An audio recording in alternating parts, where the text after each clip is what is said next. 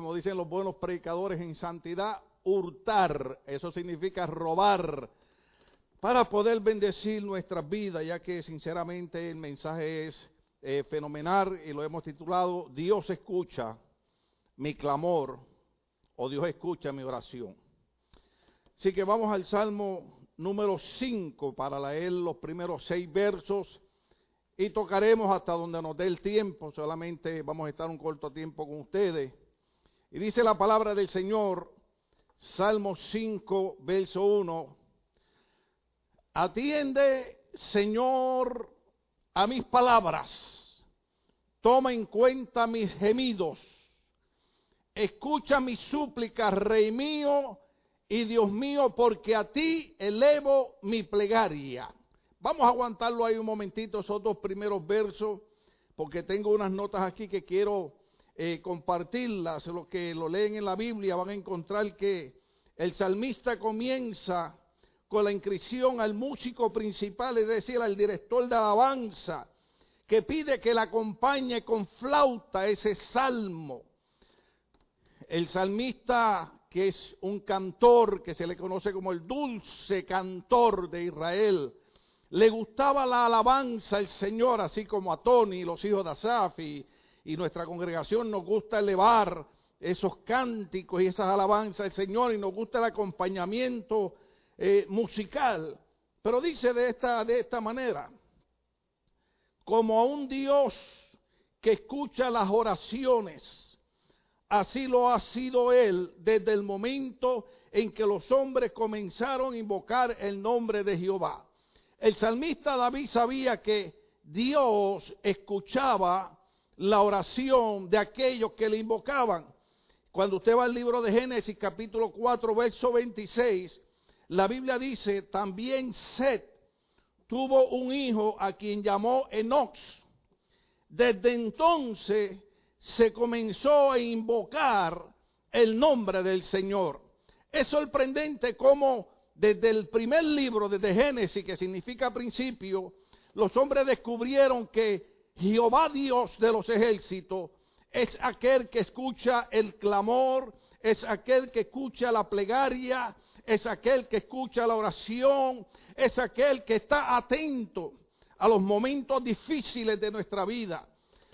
No hay eh, ninguna persona que pueda escaparse de una situación contraria en su vida. Hay momentos eh, inesperados en la vida de cada uno de nosotros. Mas, sin embargo, en el Salmo 5 encontramos a un hombre llamado David que levanta su plegaria a Dios, levanta su oración a Dios y le dice a Dios, escucha mi súplica, porque sabe que Dios escucha a todos aquellos que le invocan. Y así continúa tan dispuesto a escuchar nuestro Dios las oraciones como siempre lo estuvo como cuando esta gente oraban en el Antiguo Testamento. David le invoca bajo el nombre de Señor o de Jehová. Es que lo hace de esta manera tan importante. Dios para David es el ser supremo, es eterno, es salvífico, es al que debemos la más rendida oración y el más absoluto amor y como a Rey mío y Dios mío. El verso 2, que es el que está aquí eh, presente, dice, escucha mi súplica, Rey mío y Dios mío, porque a ti elevo mi plegaria. Es la manera en que nosotros, los seres humanos, debemos ver a Dios. No como una historia, no como una leyenda, no como una fábula, sino como el Rey creador de los cielos y la tierra, como el Dios omnisciente, omnipresente y omnipotente por eso en este verso 2 para mí es tan importante eh, y basado en las notas que hemos tomado, porque cuando David habla con Dios le dice, escucha mi súplica, Rey mío y Dios mío. Qué, qué, qué interesante es que Dios no es algo lejano. Por eso es que nosotros hacemos tanto énfasis en la palabra de nuestro Señor Jesucristo cuando dijo, yo soy el camino, soy la verdad, soy la vida. Y nadie va al Padre si no es por medio de mí. Nos gustan las palabras de Jesucristo cuando dice, yo soy la puerta, quien por mí entrare será salvo. Nos gustan las palabras de Jesucristo cuando dice, yo soy la fuente de agua que resalta para vida eterna. Todo aquel que beba de esta agua jamás volverá a tener sed. Y así Jesucristo comenzó a decir tantas, tantas palabras, porque lo que pasa es que la Biblia enseña que Pablo le escribía a la iglesia de Roma, si confesares con tu boca que Jesucristo es el Señor y creyeres en tu corazón que Dios le levantó de entre los muertos, serás salvo. Entonces, cuando, cuando a nosotros tenemos la experiencia como la tuvo el apóstol Pablo, que antes se llamaba Saulo, cuando era perseguidor de la iglesia, dice la Biblia que camino a Damasco tuvo un encuentro con un resplandor que lo dejó ciego y cayó de donde él iba. Eh, eh, no sabemos si era en un caballo o era una carreta, pero cayó al suelo. Y desde allí aquel hombre llamado Saulo de Tarso dijo, Señor, ¿quién eres? Y salió una voz que dijo, yo soy Jesús, a quien tú persigues. Y de ahí en adelante, aquel hombre deja de ser Saulo de Tarso para convertirse en el gran apóstol San Pablo, quien dedica el resto de su vida hasta el día de su muerte a decirle a la gente, Jesucristo no es un cuento de camino, Jesucristo es nuestro rey. De hecho, la Biblia lo llama rey de reyes y señor de señores.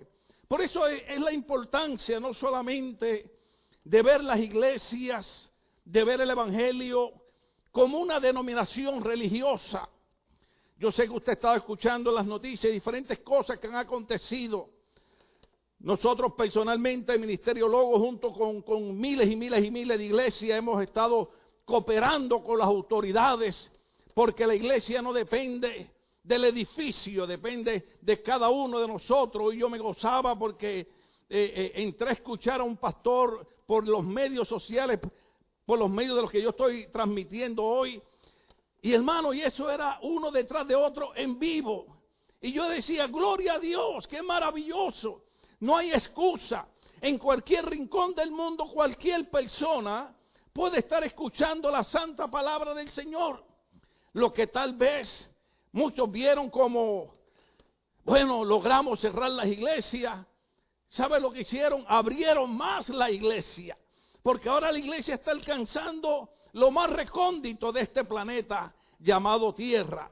Y por eso es que queremos que usted no solamente diga, qué bonito se oye cuando platican acerca de Dios, sino que usted haga a Dios su rey, como Saulo de Tarso cuando acepta a Cristo y lo convierte en su rey, se convierte en el famoso San Pablo. Por eso es que cuando el salmista ora a Dios, él sabe que Dios escucha el clamor, él sabe que Dios escucha la oración. Y yo quiero decirle a cada uno de ustedes que cada oración que se está levantando en cualquier parte del mundo, en nuestros países, era impresionante, me enviaban un video de cómo eh, en, Guatemala la, policía iba en sus patrullas, hermano, con bocina y, un oficial con una Biblia leyendo salmos por toda la ciudad, diciéndole a la ciudad, humillémonos ante Dios, busquemos a Dios, clamemos a Dios, Dios oye la oración. Hermano, y así lo están haciendo en diferentes países, en San Salvador, eh, eh, en Honduras, y, y es maravilloso ver en Estados Unidos también como presidentes han levantado su cabeza al cielo y han comenzado a decir, nos hemos equivocado pensando que éramos nosotros los que podíamos hacer algo por la sociedad y echamos a Dios a un lado y ahora reconocemos que necesitamos entender que nosotros solamente somos súbditos, somos empleados, somos servidores del único rey que se llama Jehová Dios de los ejércitos. Por eso es que ese, ese es tan importante. Porque es algo personal.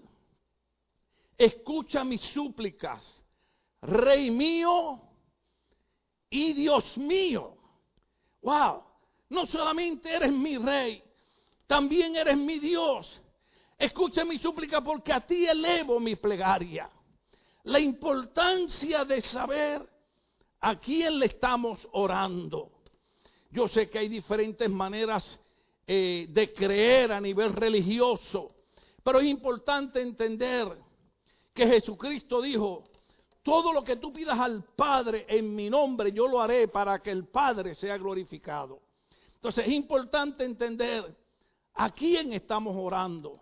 En esta ocasión vemos que el salmista está orando a Dios porque sabe que Él oye sus plegarias.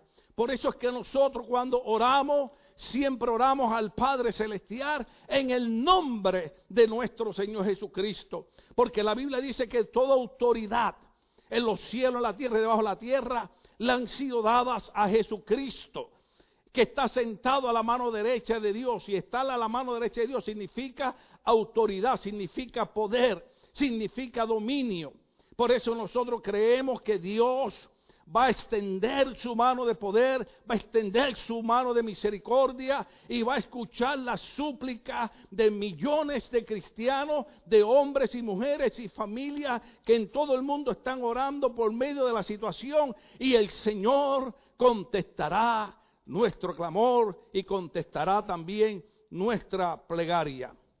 Quiero volver a leer un poquito de las notas para que no se me pierda en el hilo como a un Dios que escucha las oraciones, que así ha sido Él desde el momento en que los hombres le comenzaron a invocar, que ya leímos Génesis 4:26. Y así continúa tan dispuesto a escuchar oraciones como siempre lo estuvo. David le invoca bajo el nombre de Jehová, de Dios, de, Rey, de Salvador, el ser supremo, eterno, salvífico, al que debemos la más rendida oración y el más absoluto amor, y como al Rey mío y Dios mío, al que había jurado homenaje de pleitesía y bajo cuya regla regia protección se había puesto. Creemos que el Dios a quien oramos es no solo Dios, sino también Rey, y lo hemos de tener en cuenta en nuestras plegarias.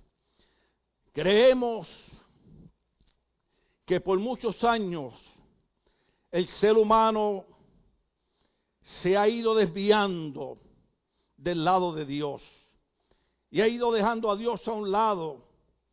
Yo le compartí a mi esposa que nosotros comprendemos que las escuelas públicas pues va todo el mundo. No son escuelas religiosas. Pero es sorprendente ver que cuando, aún siendo escuelas públicas, se permitía la oración a Dios, se permitía la lectura de la Biblia, la sociedad vivía con una normas y unos valores morales, familiares y espirituales sumamente altos. No se escuchaban de los crímenes, no se escuchaban de las cosas tan horrendas que se ven hoy en las noticias. Nosotros entendemos que al ir echando a Dios hacia un lado, no creo que sea Dios el que esté castigando, sino que nosotros somos los que hemos ido echando a Dios a un lado y necesitamos regresar y decirle, Señor, Quiero que entiendas que hoy regreso a ti para que tú sigas siendo mi rey y sigas siendo mi Dios como eras en tiempo atrás. Él es el Dios que escucha nuestra plegaria, Él es el Dios que escucha nuestra oración. La forma en que David ora aquí puede avivar nuestra fe y nuestra esperanza en todas las invocaciones que dirigimos a Dios. El salmista dice, escucha, oh Jehová, mis palabras escucha mi súplica, escucha mi oración, escucha mi clamor. Eso aviva nuestra fe. Muchas veces los hombres no quieren o no pueden oírnos. ¿Cuántas veces tal vez usted ha querido hablar con alguien y no le puede escuchar, no le puede atender o simple y sencillamente no le puede ayudar? Pero hay un Dios que nos enseña el Salmo 5 que cuando usted levanta su súplica, cuando usted levanta su oración, cuando usted levanta su clamor, ese Dios tiene tiempo para escucharle. Él es omnisciente, Él está eh, eh, en todas partes también porque es omnipresente y es omnipotente, tiene poder para hacer todo, conoce todas las cosas. Tal vez tengamos buenos amigos que nos escuchen, pero el único que puede hacer algo en muchas de nuestras situaciones como la que estamos viviendo actualmente es aquel a quien el salmista decía, Rey mío y Dios mío. Y Dios permita que estas palabras te motiven y te inquieten a detenerte en tu caminar y a meditar un poquito y decir, ciertamente dejé a mi rey, dejé a mi Dios y es tiempo de regresar. Hay un verso bíblico que dice, paraos en los caminos, deteneos, preguntad por las sendas antiguas y caminad por ellas. ¿Qué significa eso? Es tiempo de detenernos. Es tiempo de decir, he estado envuelto en tantas cosas mías que me he olvidado de mi rey y me he olvidado de mi Dios. Y es tiempo de detenerme y es tiempo de hacer como aquel joven que tantos pastores predican de él, llamado el hijo pródigo, cuando habiendo abandonado el hogar, se encuentra deseando comer comida de cerdo que para ello era una cosa horrenda, asquerosa. Y cuando llega ese momento, él dice, he pecado contra ti, oh Dios, y he pecado contra mi Padre, pero regresaré y le pediré perdón. Y sabe la historia, cuando aquel joven regresa, su padre lo recibe. Dios te está esperando nuevamente. Dios no te está esperando para cortarte la cabeza, ni para matarte. Dios te está esperando para decirte, hijo mío, te fuiste, cuántas bendiciones te perdiste, pero qué bueno que regresaste a tiempo. Te detuviste, preguntaste por las sendas antiguas y has vuelto y me has hecho nuevamente tu Dios y me has hecho nuevamente tu rey. Por eso es que eh, este Salmo 5 es tan importante porque es, la manera en la que David ora. David aviva nuestra fe, haciéndonos saber que Él escucha nuestras palabras.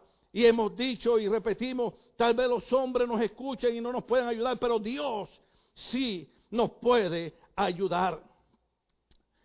Muchas veces nuestros amigos están tan lejos que no pueden hacer nada por nosotros, pero Dios, a pesar de la altura y de los tronos de su cielo, la Biblia dice que Él habita en el tercer cielo, tan alto que está, sin embargo, cuando clamamos a Él, cuando oramos a Él, Él escucha nuestro clamor, Él escucha nuestra súplica, Él escucha nuestra oración.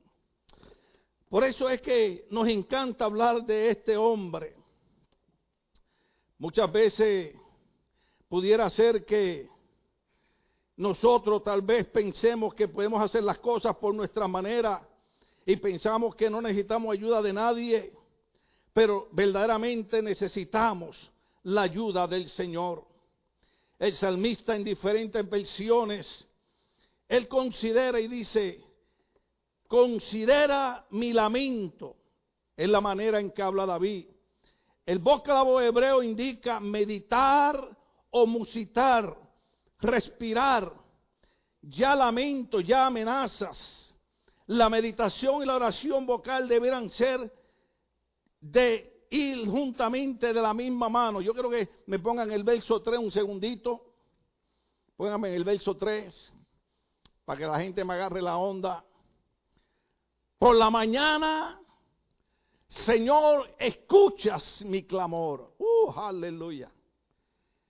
Todos los cristianos sabemos que la oración más importante es la de la mañana. Antes de envolvernos en los negocios del trabajo, antes de envolvernos en nuestros compromisos. Tan pronto usted abre los ojos, usted tiene que decirle en su mente, o si lo puede hacer audiblemente, este es el día que ha hecho el Señor, me alegraré y me gozaré en él. Señor, gracias porque pude abrir mis ojos, gracias porque puedo salir a mi trabajo, gracias porque está mi esposa, están mis hijos. La oración más importante es la oración de la mañana. Por eso es que Él dice, por la mañana, Señor, escuchas mi clamor por la mañana te presento mis ruegos y quedo a la espera de tu respuesta.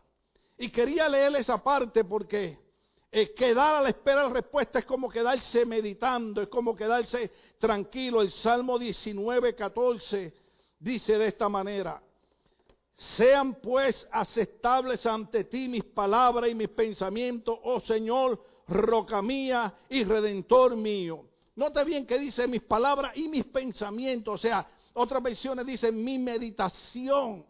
Y sé que estoy volviendo loco a, los hermanos que me ayudan ahí atrás, a los cuales les agradezco su corazón, su nobleza, la pasión con la que ellos creen en, este evangelio también. Pero si, si cito nuevamente el Salmo 19, 14, dice, sean pues aceptables ante ti mis palabras y mis pensamientos, oh Señor, roca mía y redentor mío. Por eso es que hablamos de que la oración debe ir unida con la meditación. Y yo sé que eh, es un poco difícil para nosotros, algunas personas bromean, eh, a veces nosotros los hispanos pues somos, eh, mi pastor decía, somos jocosos, o sea, nos gusta jugar y, y, a veces pues pensamos si es posible, si, si, si meditamos como hacen algunas personas que hacen ruidos o algo, pero, pero meditar es pensar en las promesas del Señor. Es esperar tranquilo. La Biblia dice, estáos quietos y conoced que yo soy Dios. Por eso e, e, es, importante porque el Señor no solamente escucha nuestra oración, sino que en ese Salmo 19 el, salmista dice que Dios es su roca y también es su redentor. Por eso leo nuevamente este verso 14, sean pues aceptados ante ti mis palabras y mis pensamientos, oh Señor, roca mía y redentor mío. Y usted sabe que una roca es donde más sólida está cualquier construcción. Sigamos con el otro verso, verso 4 del, cap, del Salmo 5, por favor, gloria al nombre del Señor. Yo no sé usted, pero a mí eh, eh, me encanta esta palabra de saber que nosotros que somos seres humanos, que somos seres, eh, tal vez algunas personas no me lo acepten que lo diga de esta manera, pero somos personas débiles, frágiles, que pasamos por tantas cosas, pero Dios no deja de ser nuestra roca, ni deja de ser nuestro redentor. Por eso dice, el verso 4 dice, Tú no eres un Dios que se complazca en lo malo. A tu lado no tienen cabida los malvados. Sigue para el verso 5. No hay lugar en tu presencia para los altivos, pues aborrece a los malhechores. Otra cosa que hablaba con mi esposa es, basado en ese, en ese verso, darle para atrás el verso anterior, no hay lugar en tu presencia para los altivos. ¿Qué nos está enseñando la situación que estamos pasando? que aquí todos somos iguales. Es triste ver cómo el ser humano eh, hace esas divisiones sociales de acuerdo a la posición económica, de acuerdo al color de la piel, de acuerdo a tu creencia. Sin embargo, estamos enfrentando una situación, ¿sabe qué nos está diciendo? Y no quisiera usar la palabra, pero tengo que usarla, un virus tan diminuto, nos está diciendo que todos somos iguales. Que hay que echar la altivez a un lado. Que hay que echar el orgullo a un lado. Que hay que echarse a un lado el creerme mejor que otro. De hecho, la Biblia dice, considera a tu hermano superior a ti. El mismo Señor Jesucristo, tratando de enseñarle al ser humano de que llegaría un momento en que el único recurso y la única respuesta sería Dios. Antes de ser sacrificado en la cruz del Calvario por nuestros pecados, se reúne a tomar una cena con sus discípulos. ¿Y sabe qué hace el maestro? Dice la Biblia que se ciñe en una toalla, toma agua en un lebrillo y comienza a lavar los pies de los discípulos. Cuando llega donde el apóstol Pedro, este hombre le dice a Jesucristo, tú eres el maestro, tú eres el Señor, a mí no me vas a lavar los pies. Y Jesucristo le dijo, ustedes me llamáis maestro y señor y bien decís porque lo soy. Pues si yo el maestro y el señor le he lavado los pies, ejemplo les he dado para que ustedes hagan lo mismo. El Señor no estaba diciendo que ahora en la iglesia yo tengo que coger agua y, y, una toalla para lavarle los pies a los hermanos. No, no estaba hablando de algo más profundo. Estaba hablando de mi corazón. Estaba hablando de mi sentimiento Estaba hablando de cómo yo miro a las personas, de cómo yo miro a los hermanos. Estaba hablando si yo me creo más altivo que nadie, si yo me creo mejor que nadie. Y es triste y lamentable que yo tenga que incluir en este mensaje que aún en nuestras iglesias enfrentamos esa situación. Personas que no han entendido que la razón por la que Cristo murió en la cruz del Calvario es porque no importa nuestra posición social, el único que puede hacer algo por nosotros se llama Jesucristo. Por eso el Señor Jesús dijo, amaos los unos a los otros con amor entrañable. ¿Por qué? Porque hoy yo puedo estar bien, mañana puedo estar mal. Hoy tú puedes estar bien, mañana puedes estar mal. Mire cuántas personas tal vez fueron altivas y miraron a otras personas como si fueran menores y hoy están sin trabajo. Otros están enfermos que estamos orando por ellos. Otros lamentablemente estamos orando por la familia porque han perdido seres queridos. Eso es un dolor tremendo. Pero es bien importante conocer la palabra. Es mejor, la Biblia dice, humillaos bajo la poderosa mano de Dios y Él os ensalzará cuando sea tiempo. Es mejor humillarnos delante del Señor. Es mejor darle gracias a Dios. Es mejor decirle al Señor lo que dice la Biblia. La palabra del Señor lo dice de esta manera. Si algo tenemos porque lo hemos recibido. Es mejor decirle al Señor, Señor, si tengo salud hoy es por ti.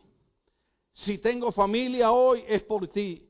Si tengo casa hoy es por ti. Si tengo carro hoy es por ti. Cuando nosotros reconocemos a Dios como rey, las cosas cambian en nuestras vidas. Yo sé que estamos pasando un momento bien, bien difícil, pero Dios todavía sigue sentado en el trono de poder y de gloria. Y Él sigue escuchando la oración, Él sigue escuchando el clamor, Él sigue escuchando la súplica. No es por cuán bueno tú eres, ni por cuán grandes obras yo hago, sino es por su amor y su misericordia. Es importante, la religión nos enseña a pensar que, que las cosas las obtenemos de Dios por lo que yo hago. No, las cosas las obtenemos de Dios por quien es Dios, porque es un Dios de amor. La Biblia dice de esta manera, Dios es amor. Por eso el salmista nos lleva en este Salmo número 5 a entender que es bien importante que comprendamos que Dios escucha nuestro clamor. Dios escucha nuestra oración. No desmayemos. Sigamos orando, sigamos creyendo. Cada persona en su hogar. Escuche, eh, hay un montón de pastores. Usted no me tiene que escuchar a mí, pero escuche algún pastor, escuche algún culto, escuche algún servicio. Si le gusta este, gloria a Dios. Pero aproveche el momento y llene su mente, llene su corazón, llene su vida de la presencia del Señor y diga en su casa, Señor, aquí tú eres el rey. Aquí yo no mando, aquí quien manda eres tú, aquí quien va a protegerme eres tú, quien va a proteger mi esposa eres tú, quien va a proteger mis hijos eres tú, quien va a proteger mis nietos eres tú, porque es por el amor de Dios hacia nosotros. Pablo decía, nada nos podrá apartar del amor de Dios que es en Cristo Jesús, Señor nuestro. ¿Sabe qué significa eso? Repito, no es que con mis fuerzas yo no me aparte de Dios, sino que no importa lo que pase, el amor de Dios hacia mí, nada lo puede cambiar. A veces nos sentimos eh, culpables o acusados por, por cosas indebidas que hacemos, mas sin embargo, eso no cambia el amor de Dios. La Biblia dice que eh, si alguno se arrepiente de su pecado y se aparta de él, alcanzará la misericordia del Señor. Eso es maravilloso. Tú sabes que el único que puede condenarnos, Jesucristo dijo, no tengas miedo al que mata el cuerpo, mas al alma no puede matarla. Tenle miedo es la palabra correcta. Tenle miedo a aquel que puede matar tu cuerpo y tu alma, lanzarla al, lago de fuego y azufre. Ese es Jesucristo. Sin embargo, Él nos promete y Él nos ofrece vida eterna cuando lo hacemos a Él, nuestro Dios y nuestro Señor. Ay, yo quería seguir leyendo un poquito más, pero eh, no queremos abusar de su tiempo ni de su bondad. Pero aquí hay algo importante en mis notas. Hay cuatro cosas que promete David y lo mismo debemos hacer nosotros. Número uno, ¿qué promete David? Que va a orar. David promete que va a orar. Iglesia, pueblo que me escuchas, lamentablemente, y yo siempre digo que yo hablo en términos generales, ¿verdad? Porque eh, siempre hay excepciones. Pero la oración, la meditación, la comunión, la primicia, lo primero que uno le da a Dios, lo hemos abandonado. Si hay un culto, eh, con pena digo esto porque eh, usted sabe que en mi país decimos, en todo lugar se cosechan habas. Eso significa, en todas partes hay gente buena y gente mala. Por eso es que nunca decimos, eh, en tal país la gente es mala o en el otro país son malos. No, no, porque son, en todos los países gente mala y en todos los países gente buena. Y en todas las iglesias hay gente maravillosa, gente buena, pero también se cuela alguna gente mala. ¿Y sabe lo que ha pasado, hermano? Que cuando de momento, si ofrecemos un culto de profecía, ofrecemos un culto de prosperidad, ofrecemos un culto de, no sé, de empresarial, que creemos en eso, pero, pero, pero la gente corre porque la gente está buscando lo que es del momento. Y hemos olvidado nuestra relación con Dios. Nuestra relación con Dios no es un acto religioso. La oración no es algo que aprendemos. Yo no paso un día sin hacer el Padre Nuestro. De hecho, lo hago como cuatro o cinco veces al día. Porque es la oración modelo.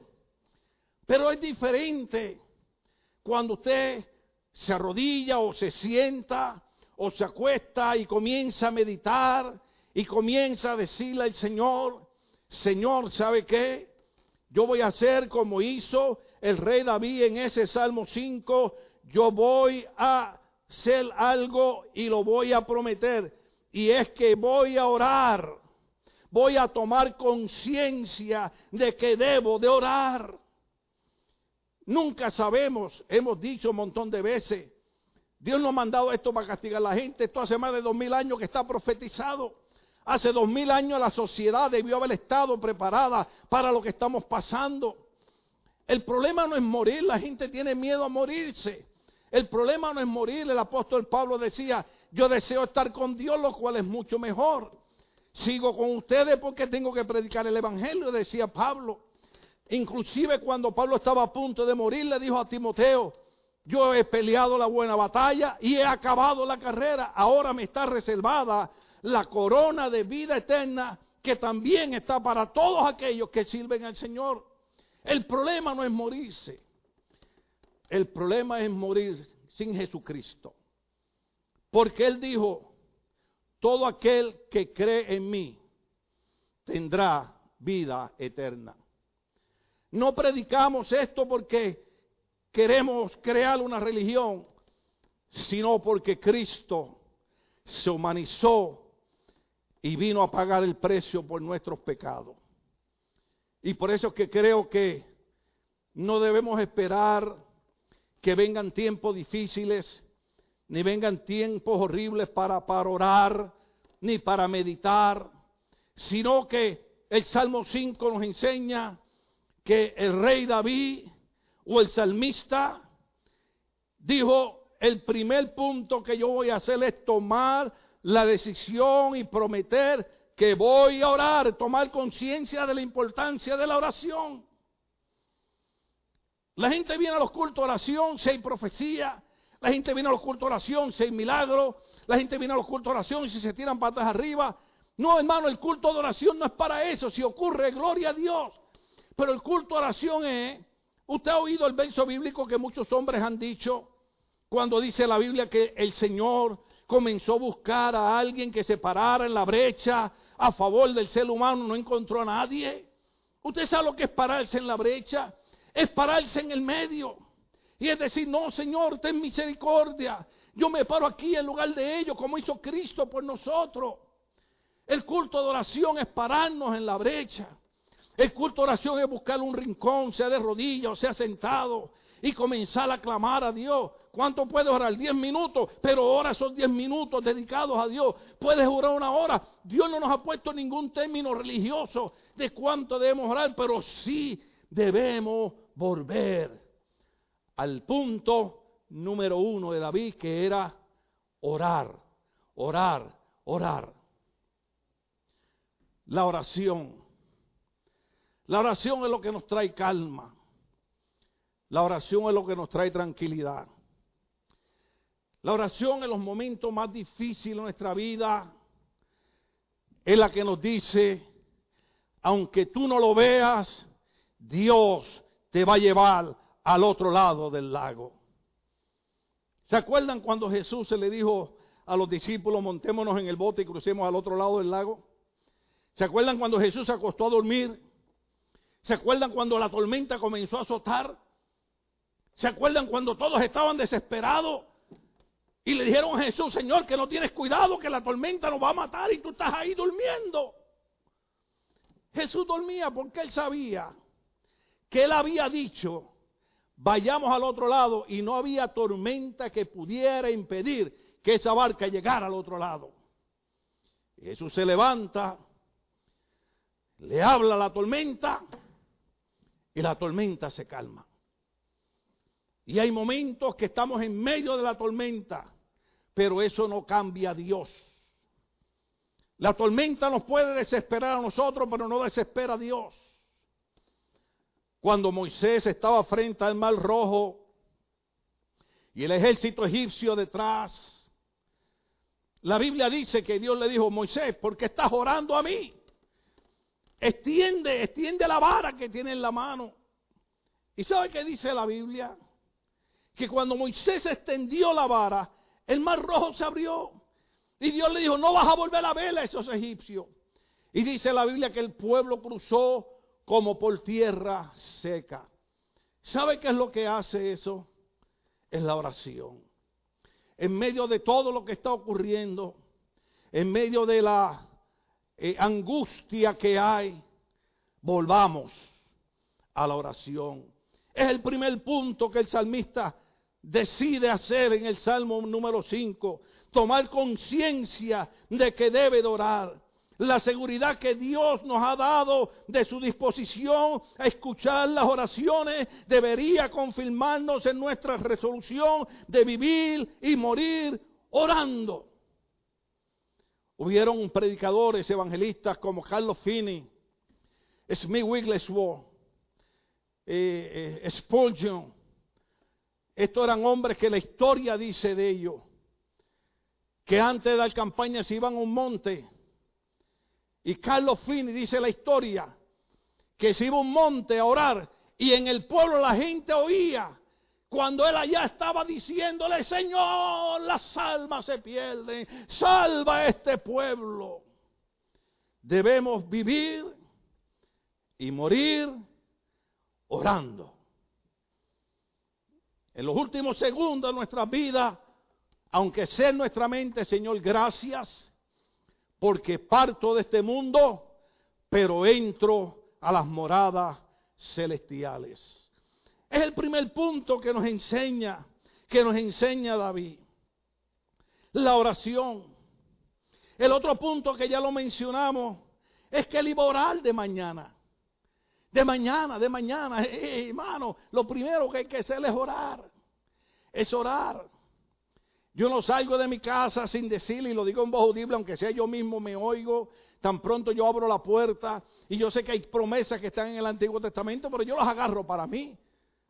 Y la Biblia dice, en el libro de Deuteronomio, bendita será tu entrada y bendita será tu salida.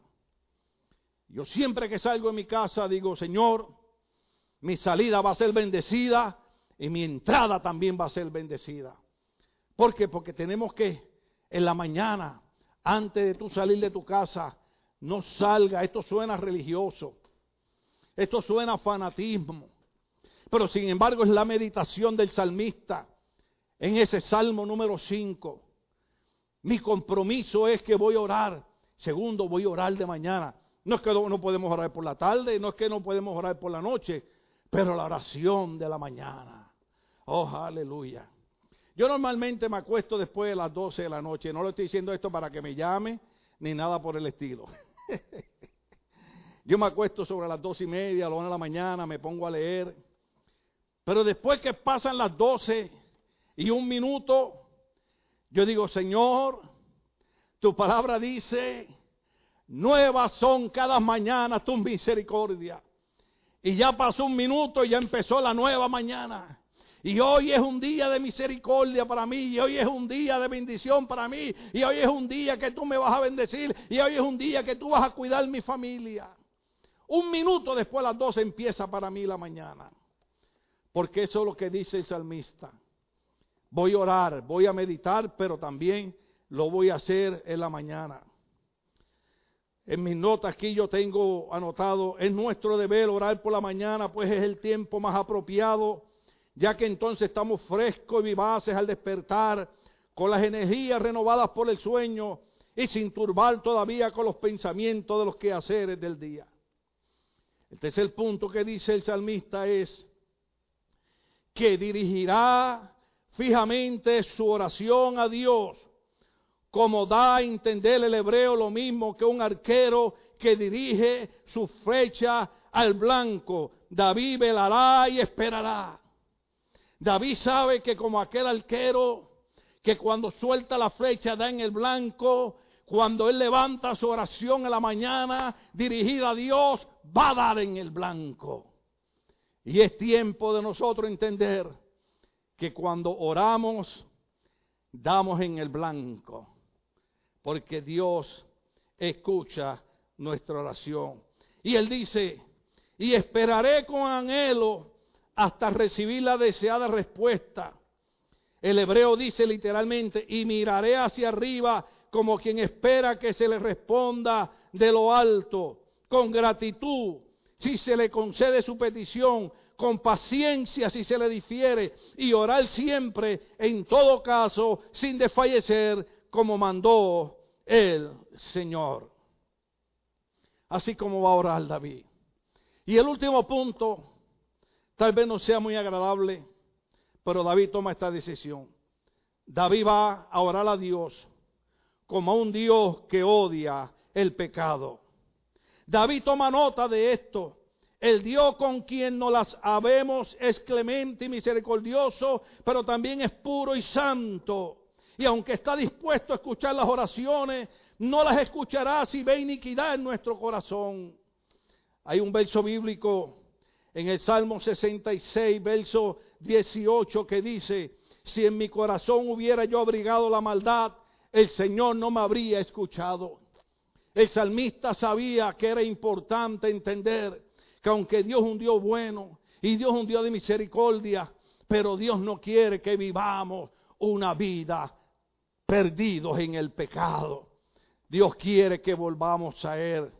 Por eso Él dice, si yo hubiera vivido una vida de pecado, Dios no me habría escuchado. Por eso que es importante nosotros entender esto. Dios no se complace en la maldad, aun cuando ésta se cubra con el manto de la piedad. Conozcan pueblos que se deleitan en el pecado, que Dios no se deleita en ellos. Mm. Dos clases de pecadores señala aquí David en particular. Los insensatos engañadores y los crueles opresores. La gente, como dije al principio, que aunque Dios los ama, se les ha olvidado que Dios, y la palabra, la palabra que se usa en Proverbio es, de siete cosas que aborrece el Señor, una de ellas es al hombre altivo de corazón, al hombre que cree que no necesita a Dios, al hombre que cree que es mejor que nadie. Y hoy yo vengo a decirle a ustedes que el Salmo 5 nos enseña que Dios escucha nuestro clamor, que Dios escucha nuestra súplica y que Dios escucha nuestra oración. Por eso mi mensaje a ti hoy es, no desmayes en la oración. Haz tuyo estos cuatro compromisos que hizo David, apropiate de ellos. Y de la misma manera que dieron resultado en la vida de David, van a dar resultado también en la vida de nosotros. Y tú verás como toda esta ola pasará y el pueblo de Dios permanecerá en pie porque Dios escucha el clamor de su pueblo. Dios te bendiga, Dios te guarde, te esperamos el domingo a las 11 de la mañana.